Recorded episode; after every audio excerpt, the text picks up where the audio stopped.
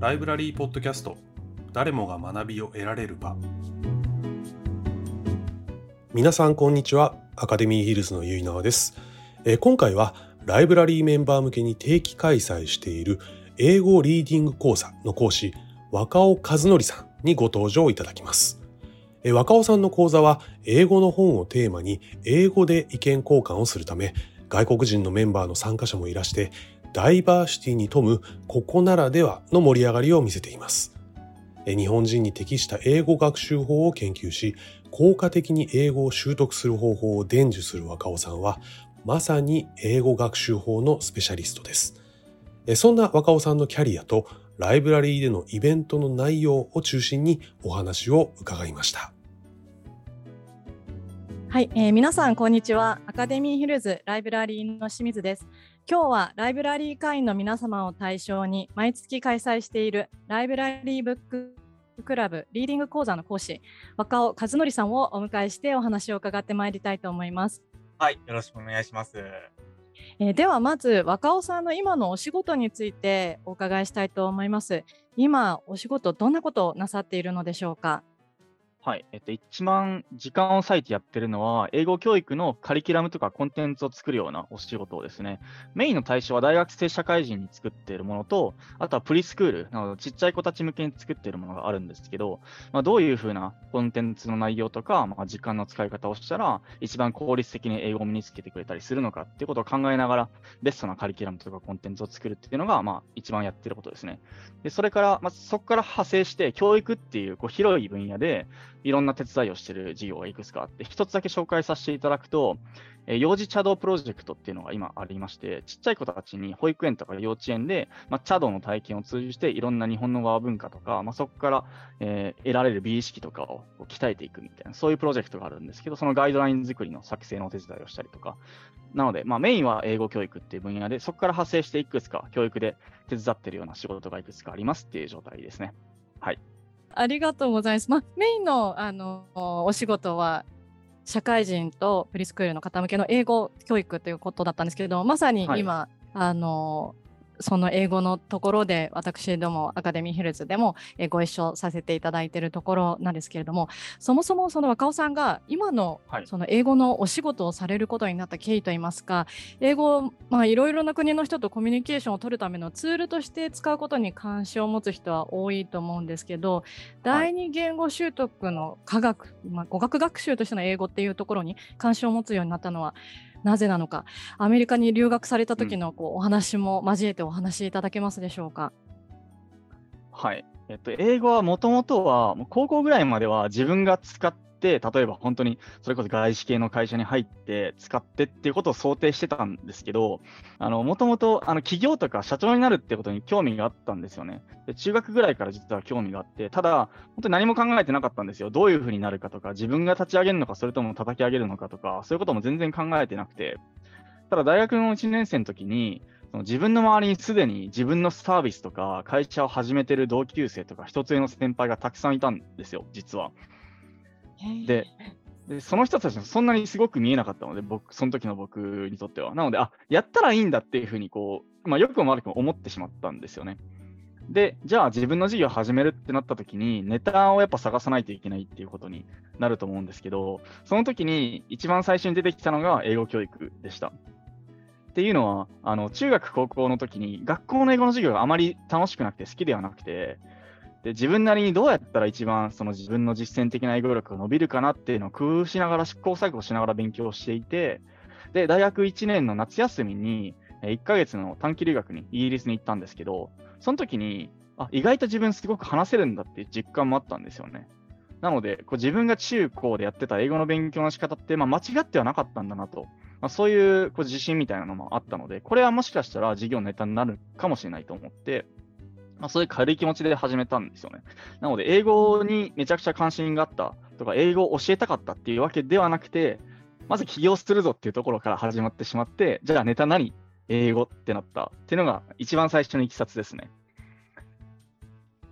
はい、で、やってるうちに、その分野の根深さとか、問題の大きさみたいなところに気づいていきましたし、あと、生徒を教える楽しさとか、成長を見守るこう充実感みたいなことも覚えていって、やってるうちに本気になっていって、今はライフワークになりましたという、そんな感じです。はい、え大学1年生の時からもう、それをこう視野に入れて、企業視野に入れてイギリスに留学行かれるって、すごい。ちょっと、そうですね。で、あ、でも大学1年の夏の時は、とりあえずこう海外経験したいっていう感じだったんですよ。で、えっと、大学1年の終わり頃に起業起業するかってなって、その時にまあいろいろ思い出して、あ、確かに自分の英語を使えたし、勉強法間違ってなかったんだな、みたいな。はい。なので、本当に何も考えてなかったですね。本当に行き当たりばったり、その時の、こう、あった機会とか、きっかけとかに、こう、乗ってきた結果という感じです。すごい。でも大学その大学生の時に周りの人たちがすでにこう自分で授業を始めてる環境にあってでそうすると身近な人が普通にやってるから、はい、あそんなにすごい大変なことじゃないんだなって思われたってことですよね。そうですね。なかなか、なかなかそんな環境、私にはの周りにはありませんでしたっていう、ちょっと僕もそう最初はそう思ってたんですよ。経済学部だったんですけど、周りの学生は本当にこうバイトに行って、あのまあ、大学の勉強もして、友達付き合いもしてっていう感じが大多数だったんですけど、ちょっとこう、居場所というか、生息してる場所を変えると、意外とたくさんいて、うちの学年3500人かな、1年、あの、1学年に。でも本当に起業してる人が10人、15人ぐらい確かいたと思いますね。なので、意外といるんだなってね、驚きでした。本当ですね。意外といるんですね。ちょっと私も今、はい、驚いてしまいました。そのアメリカに留学されたのはその後になりますよね。ねはい。そういうことなんですね。そうすると大学卒業されてからアメリカ留学行かれたんです大学、えー、3年生の時ですね、アメリカに行ったのは。えー、大学の2年生に上がるタイミングで、そのさっきお話しした起業のタイミングがあって、まあ、その後1年ちょっと、まあ、自分なりに試行錯誤しながらいろいろやってたんですけど、やっぱりこれちゃんと勉強した方がいいなって思ったんですよね。あとは、その、まあ、箔をつけるじゃないですけど、ちゃんと、こう、専門性を持ってやってますってことも自信を持って言いたかったですし、まあ、そういう理由から、まあ、ちょっと勉強できるとこないかなって探していて、で、えー、その学部でのその交換とかも考えたんですけど、やっぱり経済学部だったので、向こうに行くってなっても経済系の勉強ができるところばっかりだったんですよ。で探してると、あのまあ、盲点だったんですけど、あの語学学校が、その先生向けのコースっていうのもやってるんですよね。語学学校が持ってるその英語を教えるノウハウとか、そういう蓄積をあの世界中の英語の先生向けに提供しますよっていうコースをやってるところがあって、あこれじゃないかと思って、行ったのが3年生の夏ですね。はい、7ヶ月いました、現地には。あそれがアメリカのボストンはい、あそこで第二言語習得論を学ばれたということなんですね。そうですね。はい。なるほど。そこでもうその人の言語習得のメカニズムっていうところにこう学ぶ中で見せられたというか、あこれだっていう感じだったんですね。そうですね。ただまあ、あの、すごい学んで面白かったところと、ちょっと、うーって思う部分もあって、一つは、やっぱりこう、まあ、人間ってどの地域でも大体ね、同じようにこう体とか心も機能してるので、まあ、どう言語を習得するかっていう大まかな部分は、まあ、同じだし、そこは学べたんですけど、基本的に彼らが提供しているプログラムって、そのラテン語とか、いわゆる引用語族の人たをこうえっ、と、母語にする人たち向けに英語を教えるっていうプログラムなんですよね。うん、なので、まあ、フランス語とかスペイン語とかドイツ語みたいな、英語とある程度距離が近い人たちが英語を学ぶときにこう教えたらいいよってことを言ってるんですけど、日本語と英語ってかなり離れてるじゃないですか。はい、だから、これそのまま輸入してもダメだなっていうのも強く感じながらだったので、まあ、基本的なことを学べて楽しかったんですけど、まだ自分でのその研究とか改良の余地がかなりあるなっていうのを感じて、まあ、そこワクワクしながら 学んでたっていう感じですね。なるほど。そしたらもうそのまんま持ってきたというよりも、そこから若尾さんが日本人だったらじゃあどうなのかっていうのをこういろいろと改良してきて、プログラムの中にこう入れていったっていう、そういう感じになるんですね。はい、もうおっしゃる通りです。帰国したのが2015年ですけど、えー、僕がこうあの提供して一番大きな成功というか、あの受講者の満足度が高かったプログラムが、リアルプログラムっていうものがあって、でこれ2017年にスタートしたんですけど、それまでもいろんなプログラムをこうやってはこううまくいかずとか、やってはこれ効果ないなっていうのが2年ぐらい続いて、なので帰ってきて、その後こうまた試行錯誤があって、やっとこう、こう自分なりに日本人にこれがベストだっていうのを行き着いたのはまた2年後っていう そんな感じでした。すごいそのプログラム英語学習のイベントの背景にこういうことがあったのかっていうのを聞けてすごい今 はい納得感がありました。ありがとうございます。そんなアカデミーヒルズでは、はい、昨年から今年にかけてですね英語学習法のイベントということで広くまあ、アカデミーヒルズの、まあ、ライブラリの会員だけではなくて広く一般の誰でもご参加いただけるオープンなイベントとして実施したんですけどもその時は約500名の方にお申し込みをいただいてすごい皆さん英語学習についてすごい注目度が高いんだなっていうのを、まあ、感じましたし質問もたくさん寄せられてどんな感想を持たれました？はい、まず本当に質問がめちゃくちゃ多くて圧倒されましたね。あの、これだけやっぱ関心を持ってるっていうこともそうですし、あと、その皆さんの質問から、皆さん自身の試行錯誤っていうのをすごい感じたんですよ。これまでこういう方法を試してきたんですよ。どうですかとか、これまでこういうことやってきてうまくいかなかったっていうのがあって、やっぱりその単純な質問の文面の裏にある努力とか試行錯誤っていうのをすごい感じて、やっぱりみんなこう苦労してるところなんだなっていうのを改めて感じましたね。あともう一つ感じたのは、あのいわゆるこう一般的な今の英語学習感への違和感を感じる方がやっぱたくさんいらっしゃるっていうのがあの実感としてあって、やっぱり多くの方がこう英会話レッスンをネイティブの人とやるっていうのを一番最初にこう連想するっていうのが多いと思うんですけど、それでうまくいかなかった。はい、やっぱりこう、アウトプットだけじゃなくて、しっかりインプット学習とかした方がいいんじゃないかっていうのを、感じているっていうのが、まあ、アンケートでも質問でも感じられて、で、私も実際そういう話をしたんですけど、インプットが大事っていう話をたくさんしたんですけど、あの、はい、これまでそう、なんとなく思ってたけど、あの、そのモヤモヤが晴れてよかったみたいな意見がたくさんあって、はい。だからやっぱりみんなこう試行錯誤して、これうまくいかないんじゃないか、やっぱこうなんじゃないか、どうなんだろうみたいな、はい、そういう苦しみというか、はい、困難がね、たくさん感じられましたね。そうでしたよね。私もこう結構皆さんが苦労されているんだなっていうのを、で、さらにそれをこう、それぞれチャットとか質問のところに投稿された皆さんが、あ、なんかわかるわかるみたいな、お互いにこう、参加者同士が、あ、私もそうでしたみたいな感じなのがあったのがとても印象的だなって思っていました。したね、はい。ありがとうございます。そんなこう若尾さんに、えー、4月からは今年の4月からですね毎月1回ライブラリーメンバーを対象に英文芸書を読み解くリーディング講座というのを実施しているんですけれども、まあ、大体毎回約10名くらいのライブラリーメンバーの方にご参加を、えー、いただいていましてその扱う本がすごい幅広くてジャレド・ダイヤモンドさんによる名著文明崩壊というめちゃめちゃ分厚いて硬いテーマの本から ちょっと私ひるみましたけど 最初。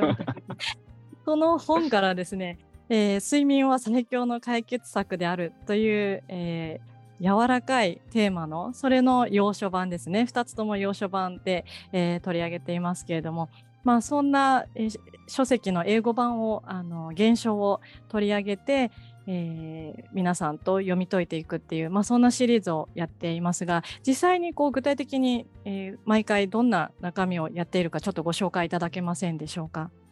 はいあのさっき紹介いただいたような本の、まあ、抜粋ですね、本当に一番面白い部分とか、まあ、皆さんが関心があるような部分を抜粋してきて、大体400ワードとか500ワードぐらいの抜粋かける2とかを用意するんですけど、まあ、それを皆さんにこう投げて、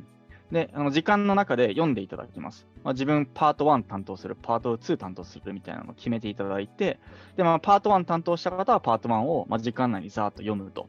で、その後に自分が読んだパートの内容をできる限り英語であの説明していただく、サマリーしていただくってことをしています。はい。で、その、えーと、インプットした内容をもとに次はじゃあその自分自身の経験とか考えとかを、まあ、踏まえてお互いにディスカッションしたり意見交換をしていただいて、で最後はその日の学びとか、あと他の方々に伝えたいこう知識、経験みたいなことを、まあ、大体90秒ぐらいの簡単なプレゼンにまとめていただいて、最後にこうプレゼンを披露し合うみたいな感じでやってますね。なので、インプットする、インプットした内容をもとにサマリーする、でその内容をもとにさらにディスカッションして深める、最後にまたもう一回自分でまとめて、英語でアウトプットするみたいな、そんな感じの流れですね、毎回。はい。はい、ありがとうございます。私も毎回参加していて、で、あのスタッフながらもこう陰で一緒にやっていたりとか あの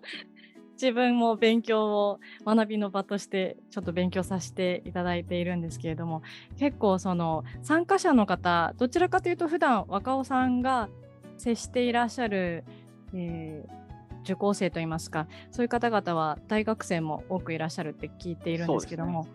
そうですよねどちらかというとこうそのあの普段接している年齢層の方よりもちょっと高めの年齢層の方がライブラリーの会の方でご参加いただくことも多いかなと思っていましてそういうこうちょっと実施されてみて参加者の違いとかどういうところ何か感じることはありますか？